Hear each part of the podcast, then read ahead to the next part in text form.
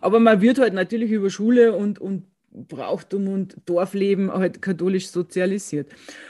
Und sogar in mir war dieses Tabu, dass ich jetzt mir eben diese Göttin, weil genau um das ist in diesem Buch von der Christa Mullack dann ja im Gangen, dass sie beschreibt, diese Göttin als Teil unserer Kulturgeschichte, als Teil, als sehr wichtiger Teil unserer ganzen Menschheitsgeschichte. Diese Göttin eben nicht nur als ein Aspekt in mir, sondern als, ja, sagen wir jetzt einmal Alternative oder besser gesagt eigentlich als die große Vorgängerin unseres äh, patriarchalen Christengottes. Und das hat in mir auch ganz starke Tabus ausgelöst. Darf ich das überhaupt denken? Darf ich das überhaupt lesen? Darf ich das wissen? Also ich kann mhm. da das sehr gut nachfühlen. Also ich war auch in diesem, in diesem intensiven Spannungsfeld, dass mich so geflasht hat und dass ich gewusst habe, also ich habe einfach voll in mir gespürt, das ist die Wahrheit. Das ist Undomestiziert, der Podcast für die Frau, die sich fragt, ob sie artgerecht lebt. Und heute mit der Wildmondfrau alias Renate Fuchs-Haberl.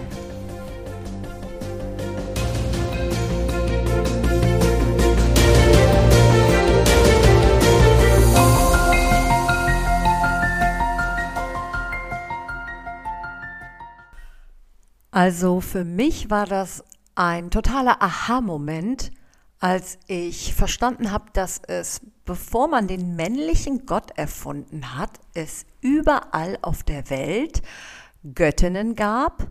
Und bevor es dieses Pantheon gab mit Gott und Göttin, gab es die eine Göttin. Und diese Göttin gab es in unterschiedlichen Formen, als Katze, als Schlange, in, nicht nur in Tiergestalt, sondern auch als Hüterin des Feuers in ähm, unterschiedlichen Formen, aber immer einen ganz engen Bezug zur Natur. Und ich habe auch irgendwie gedacht, kann das wirklich sein? Es gab früher Göttinnen und wie waren die und warum hat man die angebetet und was hat das mit der Mutter Erde zu tun und warum hat man am Ende alles so verdreht?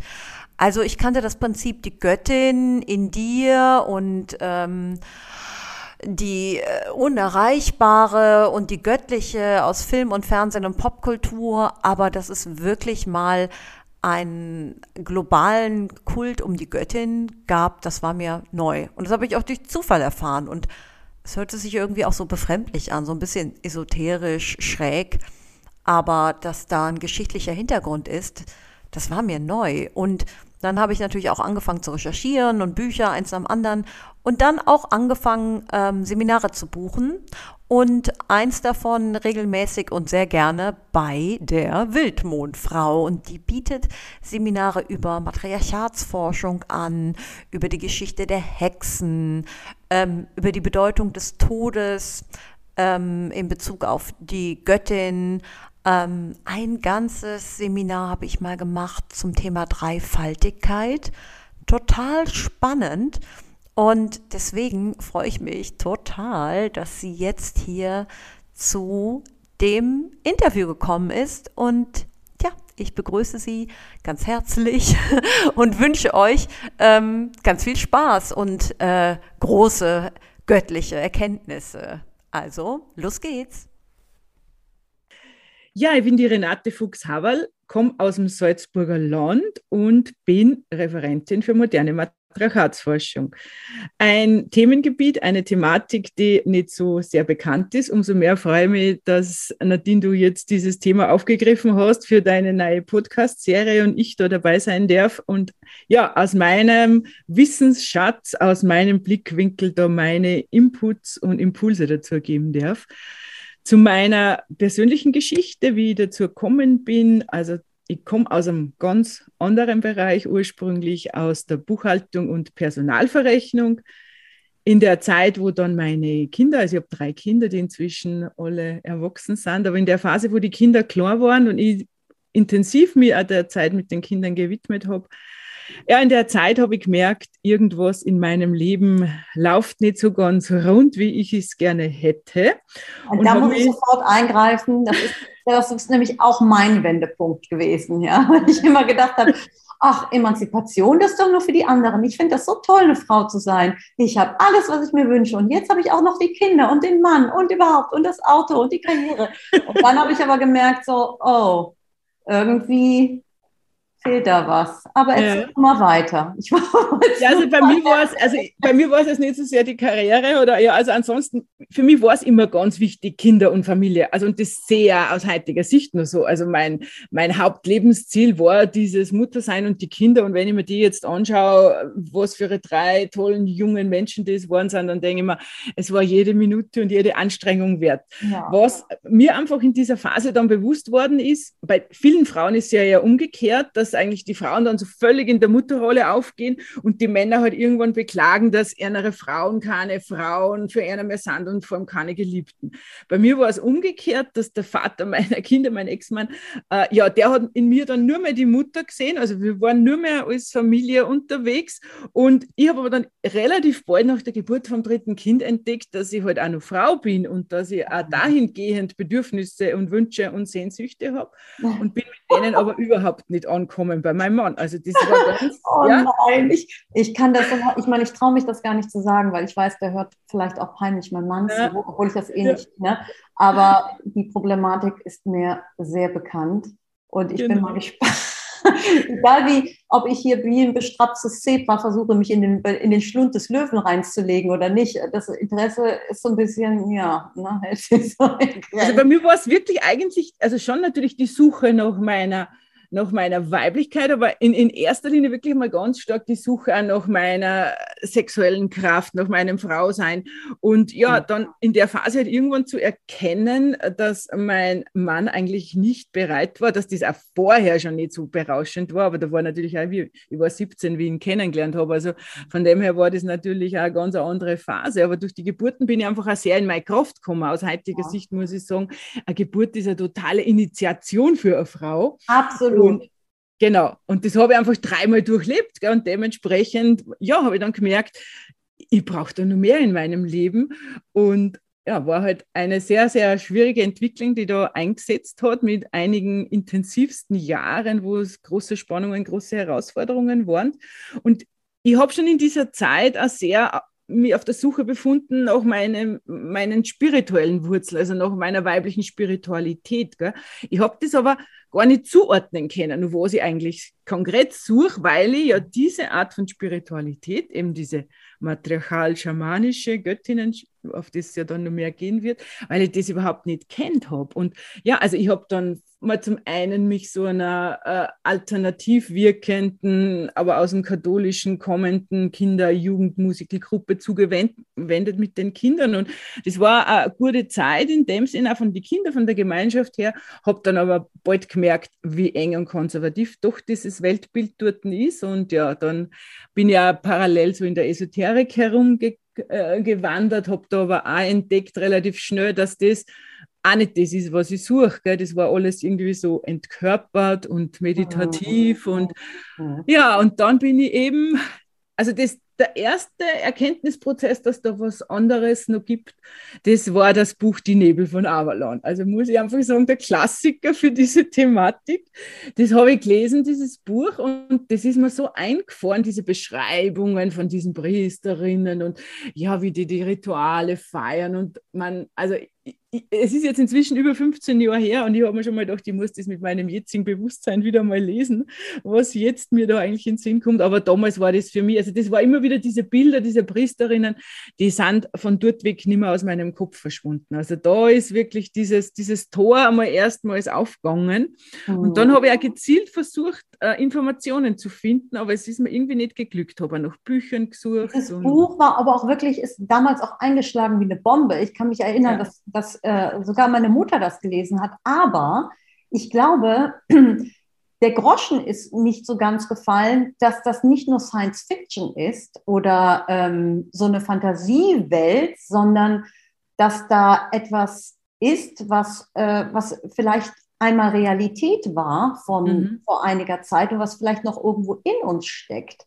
Ja, ja, also dieser Groschen, der ist mir eigentlich erst sehr viel später gefallen, das, ähm, das ist mir jetzt gerade also auch als Impuls eingefallen, als du das so in so einem Nebensatz erwähnt hast, wie, wie epochal diese Erfahrung der Geburt war, weil das sind ja auch äh, Dinge, die heute mit so, viel, so, so einer starken Angst besetzt werden oder so, ne? Und wir kriegen ja so eine starke Angst gemacht vor Geburt und dass das da auch ähm, dass es Erlebnisse sind, die uns, ähm, zu, die uns transformieren und die äh, wichtig sind. Und äh, dieses Umdenken oder dieses Dinge komplett aus einer neuen Perspektive sehen, ähm, das, ja, da, da, da musste man erstmal selber hinkommen. Deswegen ist es äh, interessant, dass du das Buch erwähnst. Ich habe das nämlich damals auch durchgeblättert, aber bei mir ist der Groschen nicht gefallen. Ja.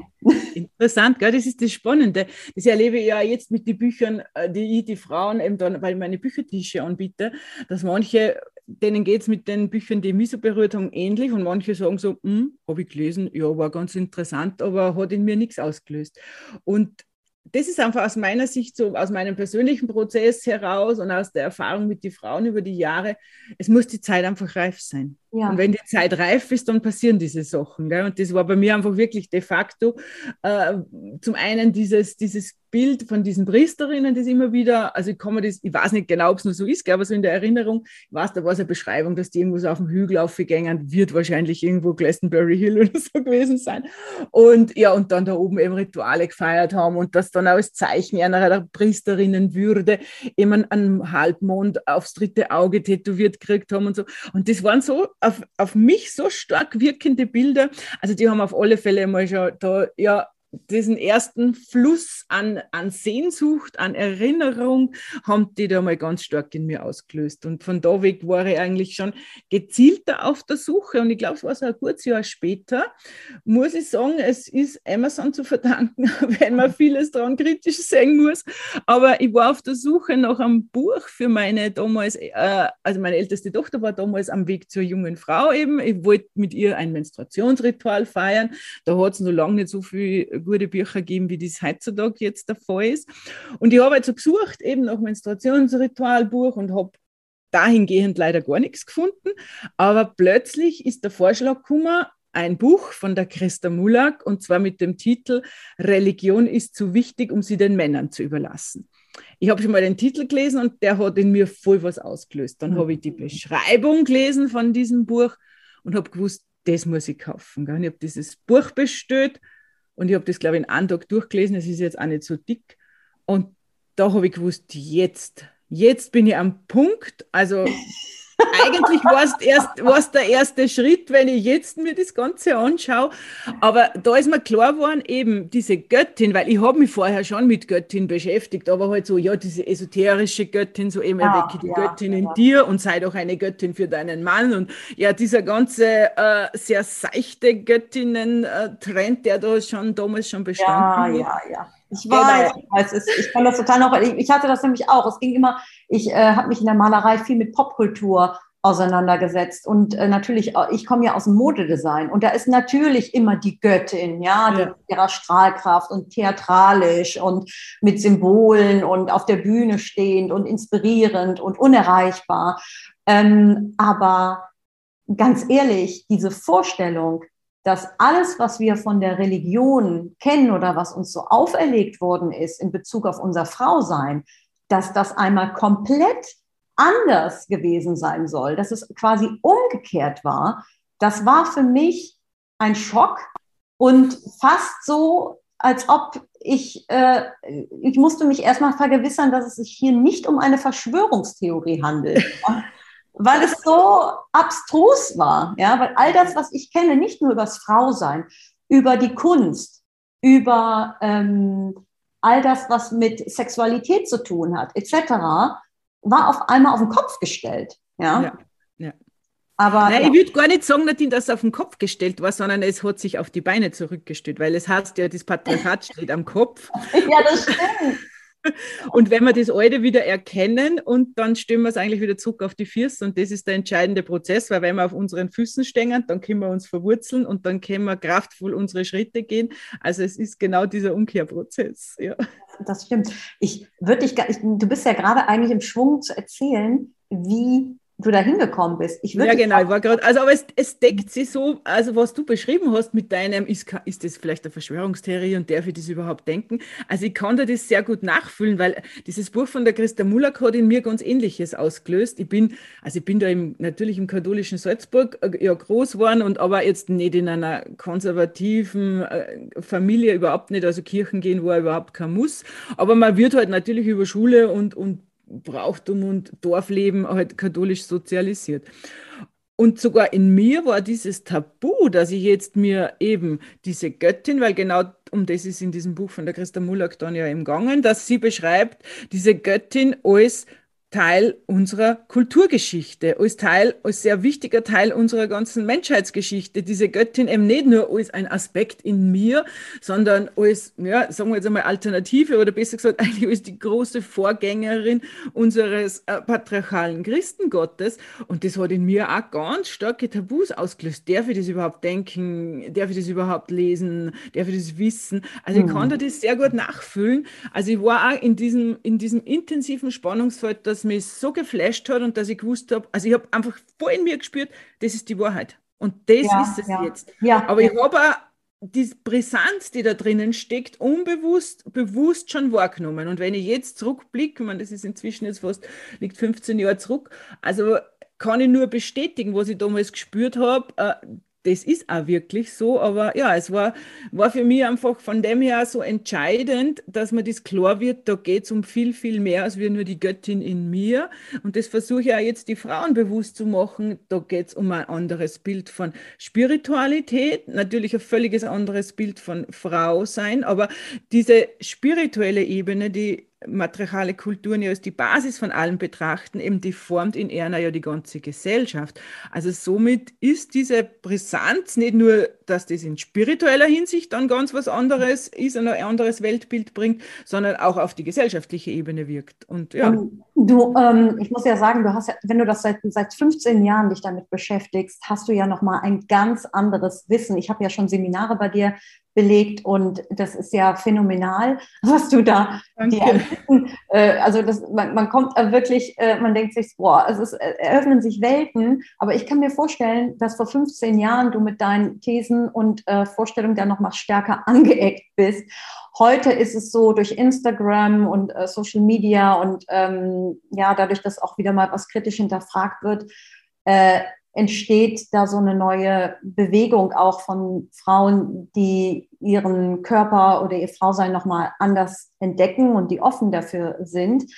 Auf der anderen Seite gibt es natürlich auch eine totale Gegenbewegung, die fast irgendwie uns entmenschlicht, weil wir diesen Bezug auch zur Natur total verloren haben. Ähm, nichtsdestotrotz glaube ich, dass jetzt auch die Zeit äh, dafür da ist, dass du ja, dass du vielleicht auch irgendwie von, von einem breiteren Publikum gehört wirst, weil ich glaube, die, diese, diese, ähm, die Aussage ist wichtiger denn je, gerade in dieser Zeit. Ja. Mhm. Deswegen ist das jetzt auch gar keine Fragestellung, sondern so ein Einschub, den ich jetzt mal eben bringen möchte, ja, bevor du weiter erzählst, wie du dazu gekommen bist. Na, das ist genau so. Also das erlebe ich selber. Ich meine, vor 15 Jahren wo ist ja mein Weg ja erst losgegangen und natürlich war ich da so, vor allem ich bin Schützefrau. Also Schützen sind ja ein bisschen gefährdet zu missionieren und ich habe natürlich Meine das Tochter ist Schütze, ach, hör mir ja. Also es war natürlich am Anfang ganz stark. Also ich selber habe einfach sofort gespürt, boah, da steckt so eine wichtige Botschaft drinnen. Aber es war dann einfach, ja, aus heutiger Sicht kann ich sagen, die Frau Perch, die so meine Göttin ist, die mir auf, den, auf diesem Weg ja schon lang begleitet und führt. Sie hat immer dafür gesorgt, dass ich dann zu den richtigen nächsten Impulsen oder eben vor allem Frauen kommen bin, weil über das dieses... Das ist interessant, dass nicht Frau Percht ist die Göttin deiner Region, ne? Ja, genau, die Göttin, das die alte Göttin das, im alten Bei uns sind das die Matronen in Köln. Ja, und ich muss ja. sagen, da gibt es auch keinen Zugang zu, die gibt's, sind nirgendwo aufgestellt, aber es gibt hier in Köln ein Museum, da sind die Matronen und ähm, ja, die haben mir schon den einen oder anderen guten Ratschlag gegeben. Genau. Die Frau Bercht ist da manchmal ja nicht so ganz zimperlich. Also wenn mich dann manchmal wer fragt, wie bis zu dem ganzen Kummer, dann sage ich immer, das waren viele Ausstritte von der Frau Bercht, weil es war nicht so ganz einfach meinen Weg weiterzugehen, mhm. weil wie eben dieses Buch von der Christa Muller gekommen ist, dann, ja, dann habe ich also hinten halt die ganzen Quellen und Empfehlungen alle studiert und bin dort eben auf den Namen Heidegöttner Abendrot gestoßen und habe dann geschaut, was hat denn diese Frau geschrieben und von ihr dann das Frau Holle Buch entdeckt. Und das, ja, das war dann eigentlich so wirklich die endgültige, also da ist dann der Damm gebrochen, was matriarchale Spiritualität betrifft. Ja, jetzt Renate, Avalanche ein bisschen geöffnet oh, ja. gehabt habe. Ja, ja, ja. du, also Frau Holle, da müssen wir echt nochmal eine eigene Folge zu machen, weil ja. ich habe ja in einem Seminar von dir über die Frau Holle, das hat mich so berührt, ja. Das ist einmal Göttinnen gab und wir kennen von Frau Holle eigentlich nur noch dieses eine Märchen mit mhm. Marie und Goldmarie. Jetzt muss ich nicht wahr sein. Moment, jetzt muss ich meinen Ehemann ablehnen. Entschuldigung, der jetzt natürlich mitten ins Göttergespräch hineinfällt. Ähm, aber dass es eine Göttin gab, die für uns ähm, unser Ansprechpartner war für alle Frauenthemen, auch rund um Kinderkriegen, Kinderwunsch, Kind verloren, was ist mit der Seele und, und solche Themen, die uns ja auch bewegen als Frau. Mhm. Und, ähm, das, äh, da sind ja einige Geschichten drin, die du erzählt hast. Da müssen wir irgendwann nochmal, ähm, da muss ich irgendwann nochmal drauf zurückkommen, weil das hat ja. mich wirklich noch lange berührt, ähm, die als Mythen unheimlich viel Trost geben, ja, und dass uns das auch so verloren gegangen ist, weil heute wird, wenn man von Mythen und Heldensagen spricht, da ist immer der Held, der männliche Held im Vordergrund, ja, der dann irgendwann die, die holde Jungfrau erobert. Aber dass es so viele Sagen und Mythen und Göttinnen-Themen äh, gibt, die die Frau in den Fokus stellt und die einfach auch Geschichten erzählt, mit denen sich jede Frau, egal welchen Alter auch identifizieren kann. Das hat mich schon sehr berührt. Deswegen, Frau Holle, da müssen wir unbedingt äh, nochmal drauf. Ja, sehr gerne, Nadine, weil das war wirklich für mich dann, also ich habe dieses Holle Buch gelesen eben von der Heide und das, das ist mir so eingefahren. Also das hat mich so, so tief berührt. Gell? Und dann habe ich geschaut, ja, und dann habe ich die Homepage entdeckt und dort eben die Ausbildung von ihr gelesen, diesen Lehrgang, äh, Studiengang. Und dann ja, waren aber meine Kinder natürlich relativ klar noch. Ich war damals bei den Kindern daheim, äh, ganz der klassische Zustand, den ich selber wollte. Also kann ich jetzt nicht sagen, dass ich da eingedrängt mhm. worden bin, sondern ich wollte das auch wirklich so. Ich habe ganz lange gestillt und ja, ich war mit Leib und Seele Mutter und das hat sich auch ausgezahlt, kann ja, ich de facto ja. sagen. Aber eben, dann habe ich gemerkt, so, boah, diese Holle, die lässt mich nicht mehr los. Und ich habe dann nur so dreiviertel Jahr Zeit gehabt, bis der neue Studiengang eben in der HGR bei der Heidegger Abendrund losgegangen ist. Und in der Zeit ist einfach immer mehr sind die Zeichen gekommen, ich muss da hin. Weil mein erster Gedanke war, wie ich das gelesen habe, ich mir gedacht, das geht überhaupt nicht, das geht mit den Kindern nicht, das wird mir mein Mann nicht zahlen. Wie soll das alles funktionieren, von Donnerstag bis Sonntag weg sein? Aber ich habe dann das Glück gehabt, dass das in Niederbayern, also ein Stück nach Passau ist. Und ja, also ich habe dann von dem her einfach ein wenig Anreisezeit gehabt und ich habe mir das dann immer mehr angeschaut und irgendwann war klar, ich muss da hin und wenn mein Mann mir das Geld nicht gibt, dann muss ich meine Eltern fragen, ob sie mir es leihen oder, also ich habe einfach gemerkt, ich kann mit dem nicht entziehen. Das ist mein Weg. Mhm. Und es war schon sehr interessant, weil wir dann mit meinem Mann damals darüber gesprochen haben, dass ich diese Ausbildung machen will. Er, er hat mich angeschaut und er hat gesagt, er, er, er gespürt, dass er mich nicht aufhalten kann. Also er war natürlich nicht begeistert, weil er hat halt leider sehr konservative Werte eher vertreten. Aber er, es war ihm trotzdem klar, ich bin nicht zu stoppen. Und er hat dann auch gesagt, ja okay, er zahlt mir das, er gibt mir das Geld für diese Ausbildung. Und er hat aber dann im nächsten Satz gesagt, aber er, er hat so das Gefühl, es wird unsere Ehe dran scheitern. Oh. Und ich meine, ist jetzt ein bisschen. er hat gemerkt, die Frau wird frei. Ja, Frau genau, also das ist genau der Punkt, was? Also die, die Ehe an dem Sinn war natürlich an dem Zeitpunkt schon sehr, sehr belastet, weil wir eben genau dieses Spannungsfeld gehabt haben, dass einfach auf meine Wünsche, Bedürfnisse, Sehnsüchte, ja, für das kein Platz, kein Raum war und er einfach glaubt hat, es wird so weiter funktionieren, wie das die ganze Zeit bisher gewesen ist und, und ich einfach zu dem immer weniger bereit war. Aber bis zum gewissen. Äh, Renate, ganz kurze Frage.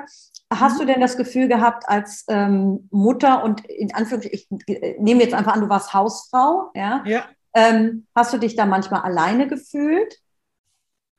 Ah, naja, also als Mutter und de, also Hausfrau, klassische Hausfrau war ich nie, weil ich war eigentlich immer in erster Linie Mutter. Das hat auch total passt. Ich habe Mutter-Kind-Gruppen geleitet, ich war mit den Kindern ganz viel unterwegs. Ah, okay. Ich habe immer gesagt, mir kann die Decken daheim gar nicht am Kopf fallen, weil ich bin selten da. Also mhm. nur dementsprechend ist natürlich zum Beispiel der Haushalt auf der Strecke geblieben. Also ja, ist halt kommt nur, mir sehr bekannt vor. Ja, und für mich selber war das auch kein Problem, gell? aber er ist halt dann am Abend heimgekommen und hat halt dann herumgesudert. Und das war dann eigentlich das Schwierige dran und hat sich dann gewundert, dass ich dann, wenn ich am Abend, also er hat auch sehr viel gearbeitet, was natürlich wieder ermöglicht hat, dass ich finanziell die Freiheiten gehabt habe, ja, die ich gemacht ja, habe. Ja. Also das bedingt sich natürlich alles. Aber ich war in dem Sinn eigentlich während der Wochen sowieso alleinerziehend, mit dem Glück aber, dass ich sehr eingebunden war und immer nur bin, da in meinen mütterlichen Clan. Und mhm. das war dann das Spannende, wo sich dann der Kreis schließt, eben auf dieses matriarchale Wissen. Weil im Zuge meiner Ausbildung, also dieses Studiengangs, den ich ja dann bei der Heidegöttner Abendroda begonnen habe, äh, ist mir einfach zum einen klar geworden, dass ich diese mütterlichen Strukturen, dieses Eingebettetsein, dass ich das habe mit meinen Kindern, weil es ist mein Elternhaus, wo wir da eben gewohnt haben und ich ja immer nur bin. Mhm. Es meine Eltern wohnen unten, meine Oma hat damals auch noch gelebt, im nächsten Haus hinter uns. Also es war sozusagen genau dieser Mutterclan. Wir waren dann vier Generationen von Frauen in der Mutterlinie, wie meine beiden Töchter. Also ich habe da von diesen Super. beiden Frauen ja, und auch von meinem Papa auch. sehr viel Unterstützung gehabt. Gell? Ja, das macht und das hat Genau, das hat viel ausgemacht, dass ich, also sozusagen, ich habe mich, aber ich habe mich allein gefühlt sozusagen als Frau, als die sinnliche Frau, äh, von, von, von der Liebesebene her, von, von der körperlichen Ebene her. Mhm. Also da habe ich einfach gemerkt, dass, dass mein Bild von einer Liebesbeziehung, was ja trotz einer Elternbeziehung vorhanden sein sollte weiterhin, dass das einfach überhaupt nicht erfüllt worden ist in dieser Ehe. Also das war eigentlich so der Knackpunkt. Äh, und ja, ich habe dann also der zweite entscheidende Punkt war, dass ich jetzt schon lang versucht habe, an, an dieser Ehe auch wegen die Kinder festzuhalten, damit die einer sozusagen nicht die heile, glückliche Familie mhm. nimmt, die ja eh nicht mehr so glücklich war. Und dann so diese Erkenntnis im Laufe der Jahre, weil in dieser Ausbildung bei der Heide war natürlich auch ganz viel Patriarchatskritik. Also es ist viel um die Analyse unserer patriarchalen Gesellschaft und der ganzen Strukturen gegangen.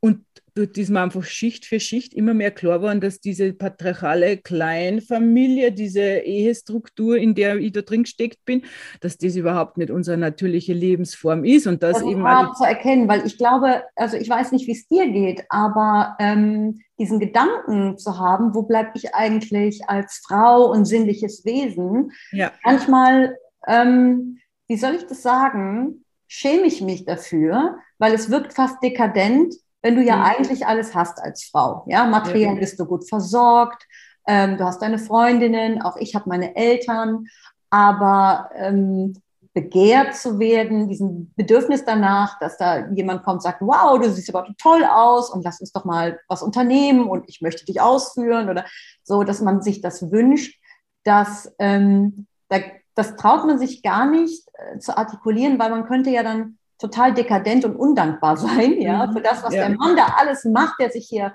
krumm buckelt und schuftet, damit die Familie äh, einen tollen Lebensstandard hat und dann ist diese Frau auch noch unzufrieden.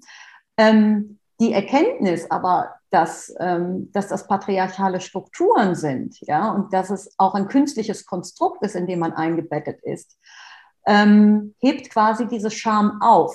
Genau. Das ist mir aufgefallen. Aber kannst du mal bitte ganz kurz mit deinen Worten versuchen, knackig zu erklären, was du unter Patriarchat verstehst oder wie du es definierst, weil ich mache die Erfahrung, wenn ich überhaupt das Wort erwähne, Patriarchat, mhm. dass bei vielen die Haare sträuben oder Frauen zu mir sagen oder sich sofort umdrehen und sagen, also ich bin gerne Frau, ja, und dann gehen, ja, oder, oder so murmeln, oh, diese Emanzen, ja, oh, ja, also das ist ja wirklich ein Reizthema. Ja. Äh, deswegen würde ich dich ganz kurz bitten, umreiß mir doch mal, was du darunter verstehst, wenn, wenn das geht. Ja? ja, ja, natürlich. Ist ja wichtig, dass wir das vor allem transportieren. Also Patriarchat ist für mich diese Gesellschaftsform, in der wir uns gerade befinden. Und wofür Patriarchat steht, das kriegen wir momentan ja mit der absoluten Breitseite präsentiert. In erster Linie steht Patriarchat seit den Jahrtausenden, seit es existiert, einmal in erster Linie für Krieg und für Gewalt gegen Frauen und für Ausbeutung der Erde. Also da sind wir eigentlich auf allen diesen drei Säulen sind wir momentan dahingehend ja so richtig gefordert, dass wir uns das mit, mit der absoluten klaren Optik anschauen können. Also da muss man jetzt nicht sagen, wo ist das oder gibt es das? Nur solange man sich mit dem nicht beschäftigt, dass es noch andere Gesellschaften gibt, als wir das Patriarchat, solange man glaubt, so wie es uns ja als Christentum vermittelt, von Anbeginn an, Gott gegeben, es hätte nie was anderes gegeben, ja. Krieg, ja. Krieg, die Mutter aller Dinge. Die Geschichte fängt an mit, man schlägt das Geschichtsbuch auf und es fängt schon an mit Krieg. Nächste Seite. Genau, aber Krieg. weil unser Geschichtsbuch ist ja ein patriarchales Geschichtsbuch. Ja. Das ist ja, Ja. schon mal das große Punkt dran. Also das Patriarchat versucht uns weiszumachen, dass es keine andere Gesellschaftsform gäbe. Und das ist eben das Spannende dran, weil wenn man jetzt sich mit matriarchalen Kulturen beschäftigt, wird plötzlich klar, es gibt was anderes und die leben völlig anders. Aber zurück zu deiner Frage Patriarchat. Also äh, Patriarchat ist die Herrschaft, wird jetzt wörtlich übersetzt, die Herrschaft ursprünglich die Herrschaft der Väter, so war es ja auch früher so, der Herrscher, der Familienvater, der dann die ganzen Großfamilien da diktiert hat mit seiner Macht und Gewalt. Ganz, Und kurz, ein, ein, ganz kurz eingrätschen, äh, mit dem, da gibt es ja unterschiedliche Definitionen, Archä, Patriarchat, Ja, die- dass, das- genau. dass man sagt nicht Herrschaft, sondern Ursprung. Väter- Genau, das, das erkläre ich dann gleich noch. Also, aber machen wir zuerst das Patriarchat fertig. ja. Weil jetzt ist es so, also momentan erleben wir ja das Patriarchat in seiner kapitalistischen, globalisierten äh, Endphase aus meiner Sicht, weil so, ja, also ich glaube schon, so wie es sich gerade momentan wieder aufbäumt, dass darum geht, dass man einfach erkennt, so geht es nicht mehr weiter und da immer mehr Menschen zum Umdenken kommen. Und ja, also das ist jetzt so wirklich diese Form, wo wir jetzt diese Herrschaft äh, erleben, diese patriarchale Herrschaft in sehr wenigen, sehr mächtigen Männern, die mit anderen Konzernen versuchen eben inzwischen ja, also die, die Frauen sind natürlich sowieso weltweit, aber eben jetzt auch sogenannte bisherige dritte Weltländer oder indigene Kulturen.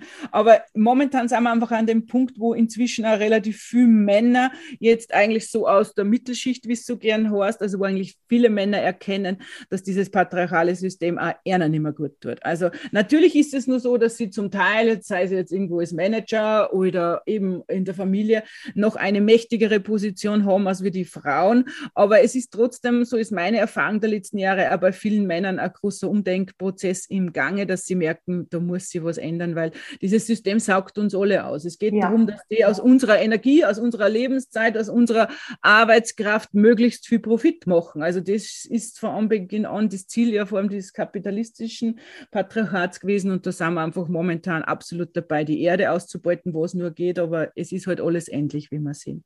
Also das ist Patriarchat und ja, also deswegen, und im Patriarchat gibt es Männer und im Patriarchat gibt es Frauen. Also, und es gibt im Patriarchat Männer, die sehr bewusst und sehr aufgeschlossen sind für andere Entwicklungen. Und es gibt Frauen, die sehr patriarchalisiert sind und dieses patriarchale System verteidigen und mittragen, weil sie eben zum einen natürlich vielleicht profitieren, weil sie innerhalb dieses patriarchalen Systems eine gewisse Karriere gemacht haben, aber halt immer um diesen Preis, dass man sich den patriarchalen Spielregeln, vor allem für uns Frauen sind die ja relativ eng, dass man sich denen anpasst.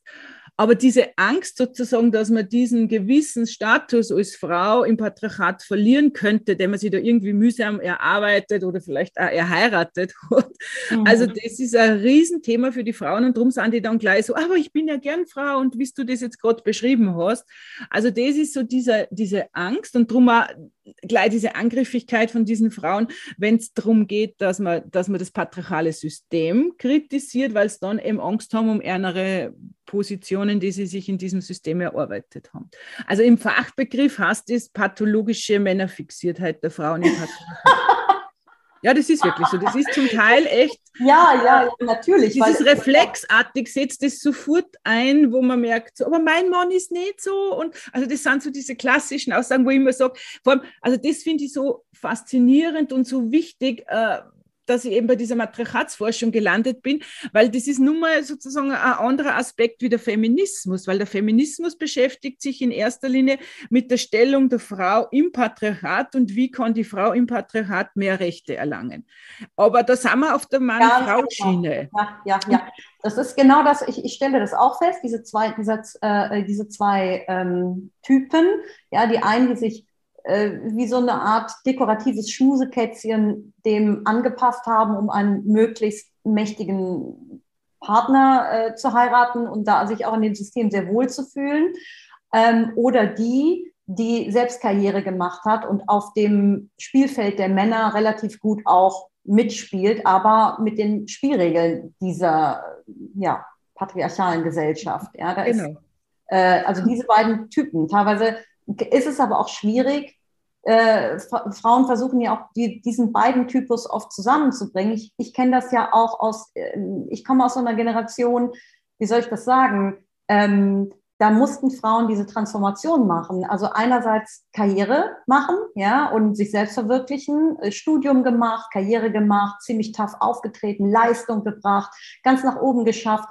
Dann kam aber der, der Wunsch nach Familie und Kinder, dann mhm. geheiratet, dann natürlich auch so geheiratet, dass der Mann entsprechend mindestens genauso viel, wenn nicht mehr Geld verdient, ja, sonst ist es kein, äh, kein, kein adäquater Partner.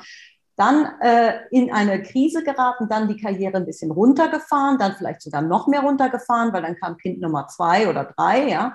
Und dann kommt diese Phase, wo man sich versucht, da so ein bisschen die perfekt, dieser ganze Perfektionismus ins Mutterdasein reinzustecken, ja, indem man noch so einen eigenen Instagram-Account hat und perfekte Köchin wird und backt und, und ja, und äh, äh, super äh, Pilates und Mummy-Makeover gemacht hat und alles ist da irgendwie perfekt, aber trotzdem immer kurz vom Kollaps. Ja, ja und ähm, da merke ich, dass das sind diese zwei Seiten, an denen halt viele Frauen auch zerbrechen, ohne es zu, zugeben zu wollen. Ja. Mhm. Genau, und das ist dieser, dieser große Punkt, wo, wo ich aus meiner Sicht, also für mich ist es ganz, ganz wichtig, immer zu betonen, also wir müssen sehr dankbar sein für diese Frauen, sei es, wie man es jetzt bezeichnen wie Feministinnen, Emanzen. Also die haben ganz viel für uns erreicht, die letzten Jahrzehnte für uns Frauen. Wir würden uns sehr anschauen, wenn die nicht für uns so gekämpft hätten, für diese Rechte. Und wir dürfen eh ganz schön aufpassen, dass uns da momentan, also es, der Backlash ist eh dementsprechend stark gerade.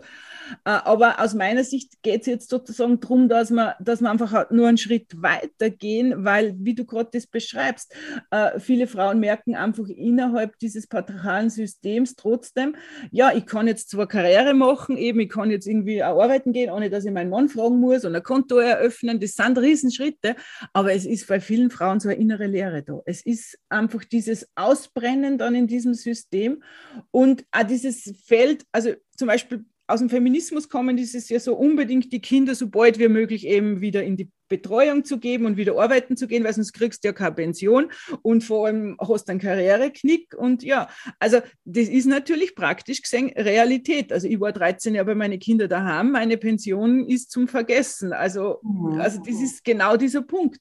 Aber andererseits sage ich dann immer, aber warum kann man nicht die Strukturen ändern, dass ich, wenn ich als Mutter bei meinen Kindern bleiben will, dass ich für diese Gehalt kriege und dass ich für diese Pension kriege. Genauso Absolut. wie wenn ich meine Kinder in die Fremdbetreuung gebe. Absolut, ja. Ja, ja. Also, und, und das ist so ein Riesentabu, zum Beispiel schon im klassischen Feminismus. Äh, boah, zurück an den Herzog. Nein, es geht jetzt überhaupt nicht um das konservative Weltbild, äh, was jetzt diese politischen Parteien propagieren, die uns eben dahin haben wollen. Aber da geht es wieder nur um ärmeren Nutzen und nicht um das Wohl der Kinder und von uns Frauen. Also, das ist genau dieses Spannungsfeld, wo ich merke, und da bin ich mit der Matriarchatsforschung einfach dann so dankbar gewesen, dass ich gemerkt habe, da vergleichen wir jetzt nicht mehr die Lebenswelten von Frauen und Männern Männern im Patriarchat, sondern wir vergleichen zwei verschiedene Gesellschaftsformen.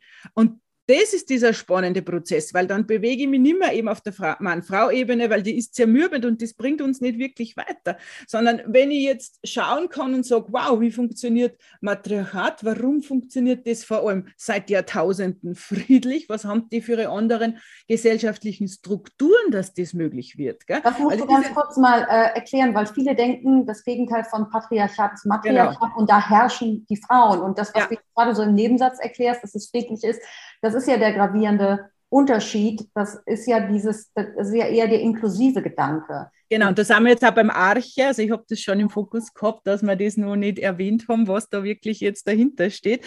Weil dieses Arche, was wir im Patriarchat ja haben und wo es die Herrschaft bedeutet, wie ich das just schon beschrieben habe, dieses griechische Wort Arche haben wir eben auch in Matriarchat. Nur, dieses Arche hat zwei Bedeutungen. Wer Griechisch spricht, kann das auch überprüfen.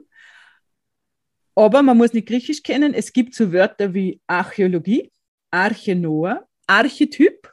Die haben alle nichts mit der Herrschaft zu tun, sondern da geht es immer am Anfang, am mhm. Ursprung, an den mhm. Neubeginn. Also da haben wir schon genau diese Bestätigung, dass dieses Arche eben in der alten, in der ursprünglichen Bedeutung am Anfang, am Ursprung bedeutet und im Griechischen für den Uterus, für die Gebärmutter steht.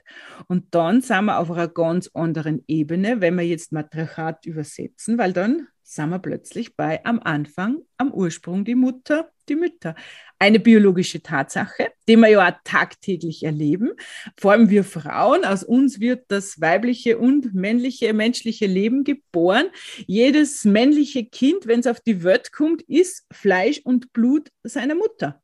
Das mhm. muss man sich mal, die Gene des Vaters sind dabei, natürlich. Also, weil das ist immer so, wenn man dann rein die biologischen Tatsachen einmal aufzeigt, das erlebe ich immer wieder, dass dann Frauen sofort sagen, ja, aber die Männer haben auch einen Anteil. Ich, ich habe ja nicht gesagt, dass das nicht so wäre. Aber eben, was ist wirklich die Relation? Der Zeugungsakt, der für Männer ja meistens nicht so direkt so absolut intensiver Arbeitsprozess ist, er, es kommen die Gene des muss man de facto sagen. Also, ich, ich, bin einfach immer eine, die sich gern die Relationen anschaut von dem ganzen Geschehen. Weil in unserer Gesellschaft wird es ja eher so hingestellt, wie wenn eigentlich die neun Monate Leistung der Vater zu Der Backofen des goldenen Samens. Ja, ja genau, so wie dieses alte christliche Weltbild, die genau. Frau ist ja nur das Gefäß und der Mann legt seinen Samen hinein. Da muss man ja schon mal ganz klar sagen, die Bezeichnung Samen fürs männliche Sperma passt ja auch nicht, gell, weil es ist kein Samen, sondern allein die Größenrelation in der heutigen Zeit kann man müssen wir auch noch mal eine extra Folge zu machen. Allein mal zu googeln, wie groß ist eine weibliche Eizelle und wie klein ist ein männliches ja, Spermium. Ja, ja, also bahnbrechende äh, äh, Theorien auch darüber, dass es nicht unbedingt das schnellste und stärkste Genau, sondern die Chemie der Frau entscheidet wirklich. Ja, ja, aber da müssen wir noch, das ist nämlich auch total spannend, weil das auch so viel über unser Weltbild sagt. Aber ja, gut, genau, das wollen wir genau. erstmal. Aber eben zurück zu diesem Arche und zum Matriarchat.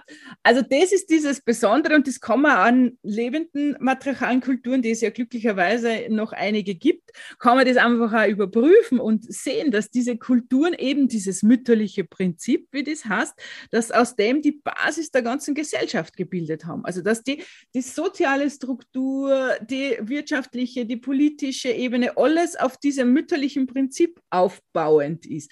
Und ja, wenn man wenn das mütterliche sozusagen die Basis von allem ist, Mutter Erde, die einer alles schenkt, die ganze Nahrung schenkt, im Großen die kosmische Göttin, die große kosmische Mutter, die alles erschaffen und geboren hat aus einer ekstatischen Geburt, ganz was anderes wie unser hm. christliches hm. Schöpfungsbild. Unter Schmerzen sollst du gebären. Ja, ja, genau, diese Fluch aus der Bibel kommend. Ja. Ah, genau, also aber da haben wir auf einer ganz anderen Ebene, Ebene von, vom gesellschaftlichen, vom spirituellen, von allem her und ja, diese Strukturen garantieren eben auch, dass matriarchale Menschen es schaffen, seit Jahrtausenden friedlich zu leben, dass sie einen, ganz anderen Umgang haben mit Eifersucht, mit, mit man, die sind jetzt wegen den, weil bei uns heißt es immer, ja, sind das jetzt so viel bessere Menschen? So, nein, die sind genauso Menschen wie wir. Nur, die sind halt seit Jahrtausenden völlig anderes sozialisiert, als wir, wir im Patriarchat.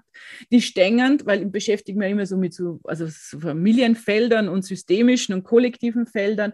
Also die stängern natürlich in einem ganz anderen kollektiven Feld, weil das ja. oberste Ziel eben vom Patriarchat ist die Unterdrückung der Frauen, ist die Unterdrückung des einfachen Volkes, so wie man es nennt, ist sozusagen sich das drüberstehen als Elite, als Herrscherschicht, äh, gestützt auf einen Machtapparat, der mal vor allem dann mit Krieg sie auslebt.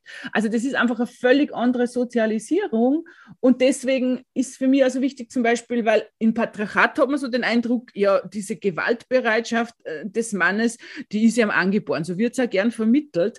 Äh, aber wenn man sich matriarchale Männer anschaut und bei die Minangkabau zum Beispiel auf Sumatra heißt, dass derjenige Mann wird der Sprecher des Clans, der ist wie eine gute Mutter. Mhm. Dann merkt man, dass dort auch das Männliche ganz anders gesehen und gelebt wird. Und das ist auch manchmal für Männer sehr befreiend, wenn es dann merken, die vielleicht so mit diesem patriarchalen Anspruch an einer gar nicht klarkommen, dass das dort, ich meine, das sind einfach genauso Männer, aber halt in einem anderen Weltbild sozialisiert und lebend. Ja, ja, und, dann, und das ist das, dass man dann eben anfängt, das Patriarchat in Frage zu stellen.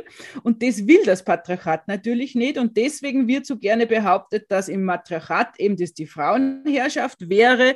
Und interessanterweise haben die Menschen bei uns im Patriarchat vor Herrschaft ja schon groß Angst, weil die Frauenherrschaft, das ist ein Schreckgespenst. Dann ist gleich so, oh, Frauenherrschaft. Aber muss man sagen, naja, vielleicht, weil ihr einfach jetzt doch seit Jahrhunderten, Jahrtausenden die Männerherrschaft im Patriarchat erlebt habt.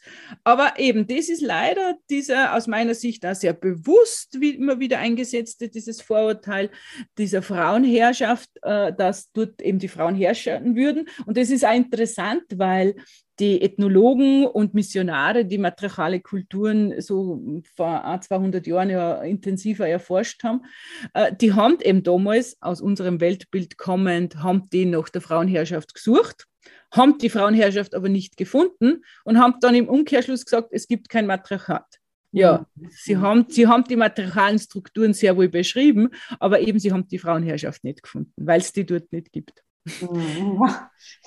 Es ist, ja, ja ich, ich glaube auch, dass ähm, Archäologinnen, die äh, auch so den, diesen ersten äh, Stein ins Rollen gebracht haben, haben jetzt wie zum Beispiel Maria Gimbutas und so, ja. die haben einfach auch ähm, andere Elemente in ihre Recherche mit reingebracht. Es war natürlich nicht nur rein wissenschaftlich, die haben auch gleichzeitig sich die Mythen, die Gesänge, die Webereien, die aus dieser Gegend kamen, alle Elemente hinzugebracht und auch vielleicht auch gewisse Dinge auch intuitiv interpretiert. Ja. Auf einer, wie soll ich sagen, ja, äh, gefühlsmäßigen Ebene. Und das ist natürlich etwas, was wissenschaftlich überhaupt nicht anerkannt ist. Und ja, was patriarchal wissenschaftlich nicht genau. anerkannt ist. Genau. Und man, das ist ja das Spannende dran natürlich.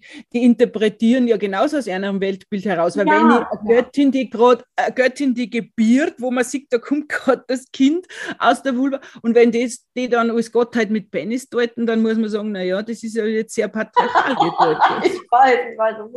Da gibt es ganz viele sehr lustige, oder ich bin noch im Kunstunterricht, hat man mir noch erklärt, die Venus von Willendorf, das waren Sexpüppchen für die armen Männer, die wochenlang auf der Jagd waren und natürlich großen Samenstau hatten. Und die brauchten die kleinen Sexpüppchen, die alle auch sehr voluminös waren. Ja, da wurde auch noch, das war, kann ich mich daran erinnern, haben wir uns auch darüber kaputt gemacht. Was, auf so dicke Frauen standen die in der Steinzeit? Waren die überhaupt so dick? Ja, so. Und äh, also das, das, war, das, das war überhaupt undenkbar dass, ähm, dass es sich dabei um ein Kultobjekt gehandelt haben könnte ja. und äh, nichts anderes. Und klar, die haben sich, da, das hatte man überhaupt nicht in Frage gestellt. Er hat ein äh, Archäologe das gefunden, hat das wahrscheinlich hochgehalten und gesagt, ich habe es gefunden. Ja, so. Und äh, da hat man das überhaupt, das kam dann eins zu eins, so wie er sich das ausgedacht hat, in mein Kunstbuch. Ja, und dann was. Aber das ist genau der Punkt, was du da jetzt beschreibst, Das ist genau diese Sozialisierung und dann haben wir das Weltbild verinnerlicht. Gell?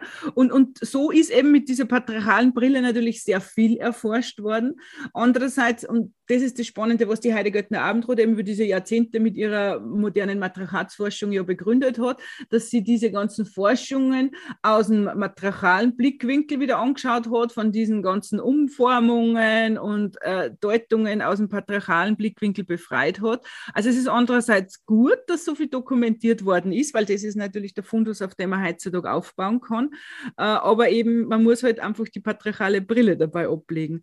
Das, da gibt es zum Beispiel ein interessantes Beispiel von, ich weiß es nicht mehr, welche indigene Kultur Nordamerikas, ich glaube aus den Irokesen oder Hopi, aber ist egal. Auf jeden Fall war es in Nordamerika, die haben äh, eine Knotenschrift. Also sozusagen mhm. mit, mit, dieser Knotenschrift sind einfach wichtige Entscheidungen äh, dokumentiert worden. Und es hat dort einen Männerrat und einen Frauenrat gegeben, also auch ganz gleichwertig. Und im Männerrat waren Delegierte eben vom Frauenrat und umgekehrt auch. Ja, diese Missionare, die sind natürlich schon mal sowieso nur in den Männerrat gegangen, weil das die Frauen dort gleichberechtigt entscheiden äh, und dass das sozusagen ein gemeinsames Konsensprinzip gelebt wird. Das haben sie ja von daheim nicht kennt, weil ich mal mit dem Weltbild, wo da aus unserem Europa die Kummerhand war, das für die überhaupt nicht vorstellbar. Dann waren in diesem Männerrat eben auch Frauen vom Frauenrat sitzend und die haben mit der Knotenschrift diese, was die Männer besprochen haben, haben die da dokumentiert.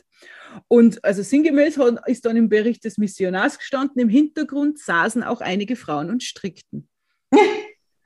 Das ist das, was von daheim kennt haben, gell? Aber und weißt du, Renate, ich hatte ja vor kurzem die Mona, die beim, äh, äh bei den Musso People gelebt ja. hat. Und ähm, die hat mir erzählt, dass äh, die leben jetzt wieder relativ äh, originell in ihrem ursprünglichen matriarchalen äh, ähm, äh, äh, Historie, aber eine Zeit lang, als der Kommunismus in China so ja. stark war, hat man versucht, das zu unterbinden und die, ähm, die Männer, die ihre Frauen dort besucht haben, das sind ja Besuchsehen, ähm, ja. Das hat man einfach nicht verstanden. Die hat, man hat äh, diese Frauen als Prostituierte bezeichnet. Genau. Ja, weil das waren dann wirklich, äh, ja, das waren dann Freudenhäuser. Weil warum ja. auch sonst sollten Männer einfach ihre Ehefrau nur so besuchen und die sind ja nicht verheiratet. Ja. ja. das ist, äh, ja. Das und, deswegen ist eben, und darum finde ich, ist, also deswegen ja moderne Matriarchatsforschung, weil das, was ich gerade beschrieben habe, das ist die traditionelle Matriarchatsforschung, Bachofen und Morgen allen voran. Und gerade so Menschen, die studiert haben bei uns in Geschichte oder so, die haben halt meistens was von der traditionellen Matriarchatsforschung gehört. Und dort war eben die Suche nach der Frauenherrschaft, weil das war denen in einer Weltbild. Aber das Problem ist, wenn man sich dann mit der modernen Matriarchatsforschung, die die Heidegger Abendroth begründet hat, nicht beschäftigt hat, weil die heißt deswegen modern, weil da eben jetzt die Patriarchatskritik inkludiert ist. Und das mhm. ist das Entscheidende. Wir kennen können nur das Besondere dort verstehen und erkennen, wenn wir eben auch sehr kritisch auf unsere Gesellschaft blicken. Und umgekehrt hilft uns das auch, dass wir diese Strukturen erkennen, in denen wir feststecken. Weil das war das, und da bin ich jetzt wieder zurück auf meinen persönlichen Prozess, dass mir einfach klar geworden ist, ich, ich bin jetzt gar nicht so die Versagerin, weil ich das jetzt nicht auf die Reihe gebracht habe, meinen Kindern diese glückliche Familie zu erhalten, sondern das ist überhaupt nicht normal und natürlich. Und äh, es war trotzdem ein schwieriger Prozess, aber es hat hat sich ein Großteil doch dieses schlechten Gewissens in mir aufgelöst, dass ja. ich gesagt habe. Auch zu erkennen, dieses Patriarchat, da geht es ganz vielen Frauen so, weil das Patriarchat will genau das. Also das waren für mich so wichtige Prozesse. Ich weiß nicht, ob du da im, im Bilde bist. In den USA, also da gibt es eine ähm, New Yorker Top-Psychologin, die ein Buch geschrieben hat, das hat in den USA Wellen geschlagen. Ich glaube, das ist auch nur noch eine Frage der Zeit, bis das hier hinkommt. Das, äh, das heißt Patriarchy Stress Disorder. Und zwar ja. hat sie wirklich als, als Namen genannt für, ein, für, eine, äh, krank, für eine Art Burnout von Frauen. Ja, ja? ja ganz ja. ein wichtig, genial. Also da hoffe ich, dass das bald übersetzt wird. Ja. Weil genau so ist das. So trifft genau. Ja, Patriarchy Stress Disorder. Und mit so viele Frauen können sich damit identifizieren, weil sie kommen nicht, das ist nicht ein klassisches Burnout, sondern das ist ein Burnout mit einem System. Und das ist das, ja. was du gerade beschrieben hast. Ja. Da kommt mir was in den Sinn, das habe ich gelesen, im, äh, die Veronika Benholt Thompson, also die war in, in Juchitán, in Mexikos Stadt der Frauen, hat die ein Jahr gelebt, eben als, als Forscherin. Und äh, sie schreibt in ihrem Buch, also es war dort klimatisch sehr schwierig, also zu leben, also als, als Österreicherin, als Europäerin. Und trotzdem hat sie also obwohl es vom, vom, vom körperlichen her so herausfordernd war, war das für sie so eine unglaublich äh, Erfahrung zu erleben, wie dort einfach ganz anders mit den Frauen umgangen wird und wie die Frauen eben im Zentrum stehen und wichtig sind und wertvoll sind und geschätzt werden. Also sie hat gesagt, das war so ein Energieschwall, eine energetische Tankstelle, die sie da erlebt hat. Also sie ist dann heimgekommen und sie hat, ich weiß es nicht genau wie lange, aber sie glaube ich schreibt ein halbes Jahr oder ein Jahr, hat sie das daheim immer noch gemerkt, dass sie anders war wie vorher. Also dass sie da so genährt war von diesem ganzen energetischen Feld, in dem sie sich dort bewegt hat. Was, das ist ganz, ich meine, bei uns, was ist, wenn ich vor die Tür gehe, muss ich schon Sorge haben, eben äh, gerade in der Stadt tritt mir einer blöd an, pfeift mir einer deppert nach.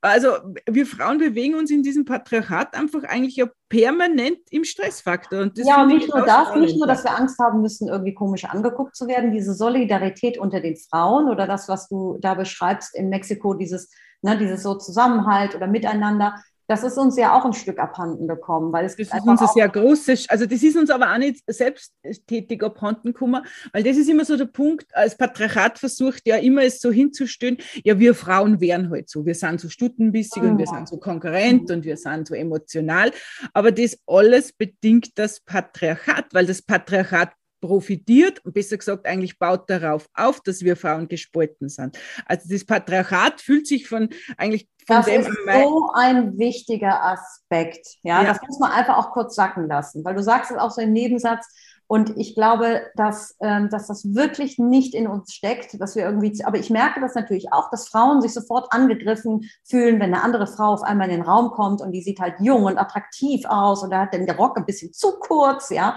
und ist vielleicht ja. ein bisschen zu frech und zu laut und zu dies und zu das und schon fühlt genau. man sich angegriffen in seinem eigenen Lebensentwurf, ja, oder die Konflikte, ja. die man auch hat unter den Generationen, ja, warum nimmt die sich Naja, vor allem kommt da ganz stark die Mann-Frau-Ebene durch, weil wenn eben, so wie wir im Patriarchat ja leben, ich als Frau es geschafft habe, wie du das zuerst gesagt hast, den standesgemäßen Mann zu finden und zu heiraten und dann kriege ich von dem noch Kinder und habe mit dem noch ein Haus gebaut oder zumindest eine Wohnung gekauft, dann bin ich als Frau äh, wirtschaftlich, sozial ziemlich abhängig von diesem Mann.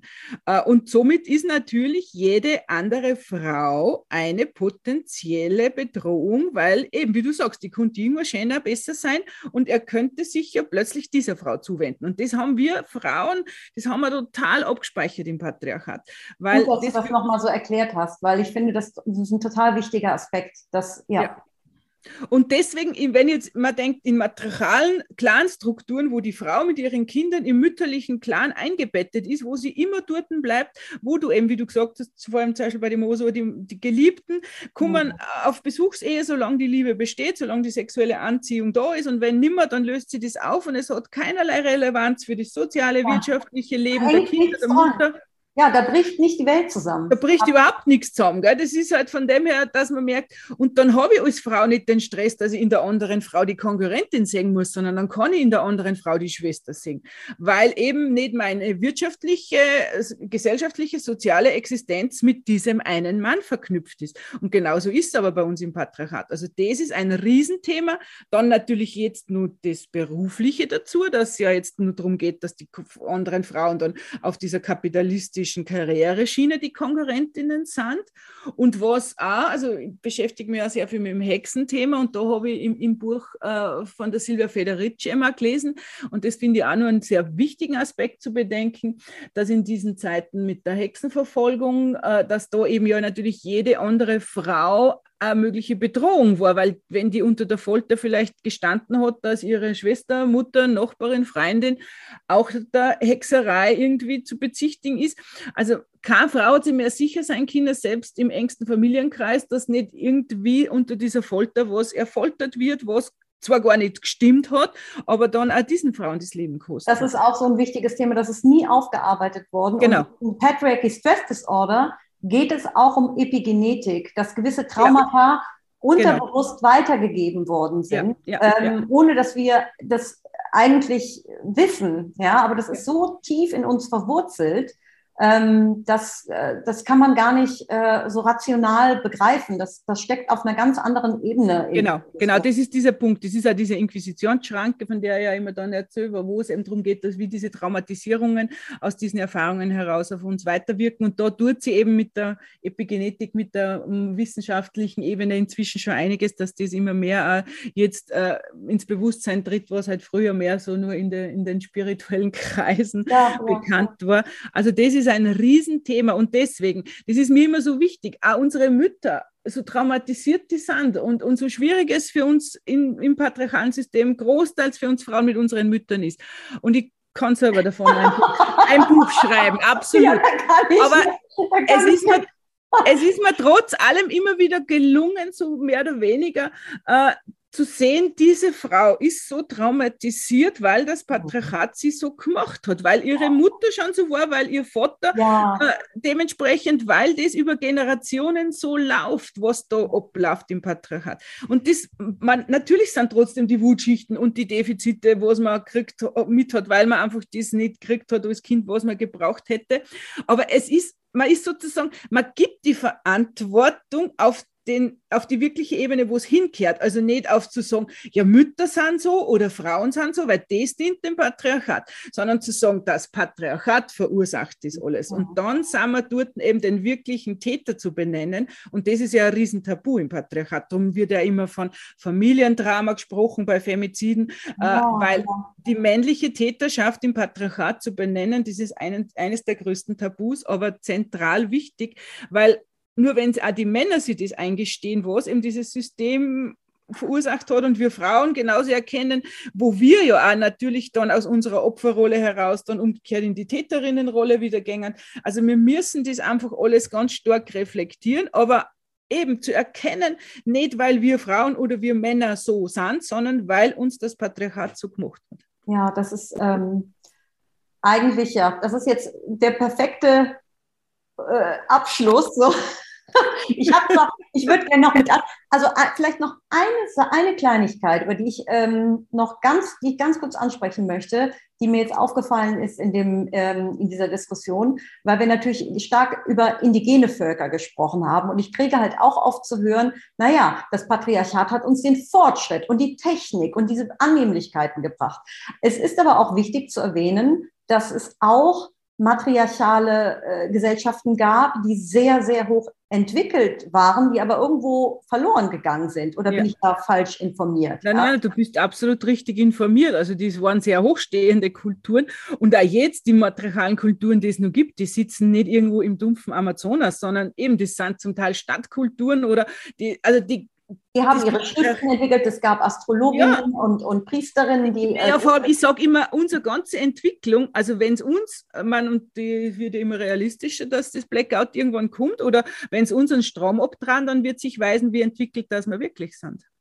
Ja, das haben wir, leider haben wir aber diesen Bezug zur Natur so weit verloren. Genau, also das ist Lage, Wer ist Man denn da in der Lage, äh, sich da noch selber zu versorgen? Ich meine, genau. Sind, die können anhand äh, nur dem Blick in die Sterne, können die selber Boote navigieren. Dazu sind wir ja gar nicht in der Lage. Ich bin ja nicht genau. mal in der genau. Lage, von A nach B mit dem Auto zu kommen, ja. ohne Navi heutzutage. Ja, also wir sind von diesem Patriarchat sowas von abhängig gemacht worden und das war noch in keiner Generation so massiv wie wir jetzt gerade. Also das ist momentan der schlimmste Punkt überhaupt, weil ich meine, meine Oma, die hat nur aus irgendwelchen Resteln ständig irgendwas kochen können. Aber wer kann das heutzutage noch?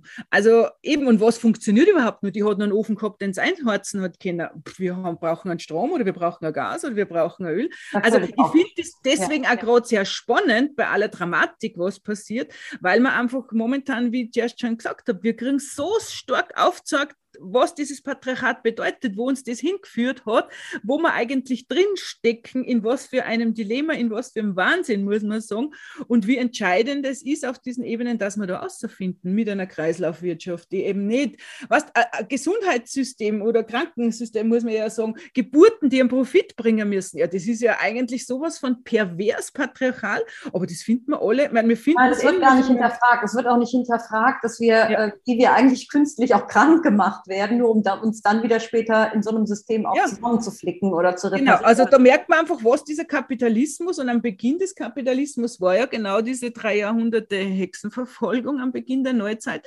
Also da ist ganz klar darum gegangen, eben, dass man dieses magische Weltbild, dieses Beseelte, dieses sich verbunden fühlen mit allem, dass man das zerstört hat, dass man das einmal kaputt machen hat müssen, weil sonst wäre das nicht möglich gewesen. Weil wenn ich Mutter Erde als meine Mutter empfinde und dann sind die Pflanzen und die Tiere meine Geschwister. Und wenn ich eben in diesem natürlichen Eingebundensein mich da fühle, dann, dann bringe ich meine Geschwister nicht um, damit ich da möglichst einen schnellen Profit draus machen kann, der in drei Wochen eh wieder in der Mülltonne gelandet ist. Also das ist alles Patriarchat in Reinkultur. Also ich glaube, das hoffe ich, ist mir zumindest schon mal ganz gut gelungen zu vermitteln, was ich da unter Patriarchat verstehe. Das und wie das ich glaube, das ist eine, eine sehr gute Grundlage. Ich wollte Ah, ursprünglich hatte ich ähm, vorgehabt, dass wir das nur kurz anreißen und dann auf ein nächstes Thema und ein nächstes Thema. Aber ich finde, das ist auch so wichtig, um das erstmal zu verstehen, dass es sich hier um ein System handelt, sodass ähm, ich freue mich ja schon auf die nächsten Folgen mit dir, dass wir vielleicht nochmal intensiv auf das Thema Hexenverfolgung, auf das Thema ähm, die, die dreifache Göttin, die Madonna, ja, wo Dinge ja. umgekehrt worden sind, weil ich finde, jedes Einzelne ist halt wahnsinnig spannend. Vielleicht können wir auch irgendwann mal über den Bauchtanz reden. Das finde ich nämlich auch so spannend. man denkt ja erst so, denkt man sich, also wie gehört das denn jetzt da rein? Aber ja, das passt schon rein, weil ja, der Bauchtanz war erstens ursprünglich ein Geburtstanz und vor allem ja. natürlich auch ein getanztes Gebet. Gell? Ein also, Gebet, das ist, ich bin immer wieder erstaunt, wenn ich über alte Riten oder ähm, Kulte lese, was dort zu einem Gottesdienst gehörte. Ja? ja. Spiel, Tanz, Gesänge, Erotik, Leidenschaft, ja, da denke ich mir, also das hat mit den Gottesdiensten, die ich kenne, selbst wenn ich mir so ein Gospel-Show da in den USA angucke, die vielleicht ein bisschen mehr Pep hat, aber das ist ja kein Vergleich zu diesen ekstatischen und auch äh, ja dieses orgiastische, was diese Feste wohl vielleicht vermeintlich, man weiß es nicht, aber man guckt doch doch, das kann man schon reg, weil man, man, man, wir haben ja sozusagen das negative Bild, weil wenn man sich eben die Mythen aus diesen Kulturen anschaut, die ja dann von den patriarchalen Philosophen und so transportiert worden sind, aber das ist ja genau dieses orgastische und ekstatische und so diese Frauen und oh, diese rasenden Menaden und so, vor denen es dann so Schiss gehabt haben, die patriarchalen Männer.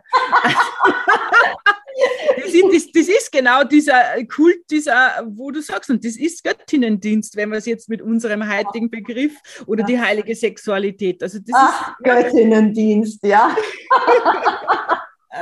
ja. Das das auch Moment, ich muss kurz nochmal ausatmen. Ja, Goddess Worship. Ja, da kommen wir dann auch nochmal an das mit dem Bauchtanz, da müssen wir auch nochmal drauf eingehen, weil das ist nämlich auch so eine Sache, das ist ganz wichtig äh, zu wissen, woher das kommt, weil das sind auch nicht nur irgendwelche orientalischen Huren, ja. Ja, Ach, ja aber wie gesagt, da, es gibt auf jeden Fall sehr viel Stoff und mir war es wichtig, dieses Thema Patriarchat, dass wir das darüber einmal intensiv sprechen, um das System oder ganz kurz dieses große Ganze zu beleuchten und wir dann nochmal einzoomen können auf die nächsten Felder. Und ich glaube, das wird mhm. wirklich, das werden wie kleine Puzzleteile. Ähm, aber wenn ihr es nicht erwarten könnt, die Renate gibt auch immer wieder regelmäßig Kurse, die man bei ihr buchen kann. Ne? Willst du dazu noch mal was sagen? Ja, also es gibt vom Lehrgang über Wanderungen zu den alten Kultplätze, Rituale im Jahreslauf, die gibt es online und auch vor Ort. Also es ist einiges bei mir durch Corona in die Online-Version gewandert. So gesehen natürlich der Vorteil jetzt da, dass ich mir das habe erarbeiten müssen. Genau, also da gibt es jetzt verschiedene Angebote. Es gibt ein Newsletter, wo ich auch immer zur Jahreskreisphase gerade was schreibe. Also unter www.wildmannfrau.at kann man den bestellen und einmal nachschauen, was so bei mir alles los ist. Auf Facebook bin ich zum Finden, auf Instagram so hin und wieder, da bin ich jetzt nicht so fleißig wie du, Nadine. Mein, mein Haupt-Social Media ist Facebook und ja, ansonsten eben kann man mich gerne einfach mit einmal per Mail anschreiben, wenn konkrete Fragen sind. Also ich bin da immer sehr, sehr bereit und offen und da einfach so weit wie möglich den Frauen und vielleicht ja Männern. Genau, Männer, das ist auch noch der Hinweis. Vielleicht sind ja manche Männer, die sich deinen Podcast doch auch anhören. Ja. Äh, ich bin gerade dabei für den Herbst. Auch mehr junge Männer, du. Also sind ja. auch junge Männer, die sagen. Auf die hoffe ich ja sehr. Ich habe wirklich zwei also ein, ein, Sohn, der super toll unterwegs ist und sehr offen ist und auch zwei Schwiegersöhne, zwei zukünftige, die beide sehr offen sind. Also die jungen Männer lassen mich ja. da ein bisschen offen. Sagen, also wieso sagst du denn, das ist nur für Frauen, Nadine? Ich interessiere mich auch dafür. Ich sage, ja, freue ich mich. Genau, und ich bin, weil das ist her ja immer wieder so, also mein, mein, meine Lehrgänge vor Ort, also da gibt es einen Basislehrgang Matriarchat und einen landschaftsmythologischen, also die sind im Frauenkreise, weil sie einfach auch die Frauen leichter tun und mehr öffnen und auch diese andere Energie Energie ist fürs Ritual. Aber es gibt äh, ab nächstes Jahr auch einen Online-Lehrgang, Basislehrgang Matriarchat. Und dort habe ich mir jetzt entschieden, dass auch Männer teilnehmen können. Aber wenn jetzt einer sagt, naja, ich will jetzt nicht gleich einen ganzen Lehrgang buchen. Also ich habe auch vor, ab Herbst so eine Vortragsreihe online Matriarchat für Männer zu machen, weil ja immer wieder welche sagen, naja, das sind vor allem nur Frauen oder hm, da fühle ich mich vielleicht doch nicht so wohl. Ich probiere es jetzt einfach einmal. Ich bin gespannt, ob es dann auch wirklich kommen. Also da bin ich jetzt so neu am entwickeln, ein dahingehendes Angebot, einmal wirklich rein im Männerkreis, weil es ist ja der Ansatz anders, weil für uns Frauen geht es ja darum, dass wir durch dieses matriarchale Wissen sozusagen einmal einen Schritt nach vorne machen, so jetzt bildlich gesprochen und eben einen Schritt eine in unser Kraft und wieder in dieses Zentrum, wo wir ganz lang waren. Und für Männer geht es natürlich gerade mit Patriarchatskritik und, und dem Ganzen einfach zu erkennen, dass diese Position, die sie sich halt mit viel Gewalt über die Jahrhunderte angeeignet haben, dass die keine natürliche keine gesunde Position ist und dass es darum geht, eigentlich diesen Platz wieder frei zu machen. Äh, ja. Und darum ist das auch so ein Spannungsfeld. Dass es auch so ein Miteinander ist und kein Gegeneinander. Und ich glaube, das muss man auch immer wieder betonen, dass es nicht darum geht, äh, zu sagen, so, jetzt habt ihr aber uns genug unterdrückt, ihr bösen Männer, äh, sondern einfach zu, zu diese, dieses ganze System aufzudecken Genau. Und einfach wieder in so ein liebevolles, partnerschaftliches Verhältnis und zu kommen. Und das ist das Entscheidende, was ich zuerst gesagt habe, eben die Kritik am System, weil dann sind wir weg von der Kritik am einzelnen Mann und dann bewegen wir uns auf der gesellschaftlichen Ebene und da gehört die Kritik hin. Genau. Patriarchatskritik, dass wir da ansetzen und das möglichst gemeinsam, Frauen und Männer, das wäre der Optimalzustand. Also, Also ich äh, muss sagen, deine Arbeit, ich finde die bahnbrechend. Das ist so toll, Renate. Und ich freue mich auf die nächsten Folgen mit dir. Ich freue mich auch. Danke, Nadine, für die Möglichkeit, dass ich das da erzähle. Oh. Dann ähm, sage ich dir jetzt erstmal ähm, noch einen sehr schönen Tag und bis bald, Renate. Danke, Pfiat Pfiat Tschüss. So, ihr seid bestens informiert. Wildmondfrau.at und in den nächsten Folgen werden wir das Thema auch noch vertiefen. Also bleibt am Ball, schaut immer mal rein und hinterlasst mir gerne einen Kommentar. Ähm, ich freue mich auch über eine Bewertung für diesen Podcast und ansonsten könnt ihr mir gerne natürlich immer schreiben auf Instagram. Dieses äh, Interview wurde übrigens mit Zoom aufgezeichnet. Das habe ich vergessen am Anfang zu sagen. Aber mh, mm, ja, entschuldigt, wenn es an der einen oder anderen Stelle von der Audioqualität ein bisschen hakelt. Ich arbeite dran. Ich bin ja noch am Anfang. Und ansonsten, ähm, ja, ich freue mich von euch zu hören. Mehr Info in den Show Notes. Und erstmal ganz viel Spaß heute, was immer ihr tut. Bis bald. Tschüss.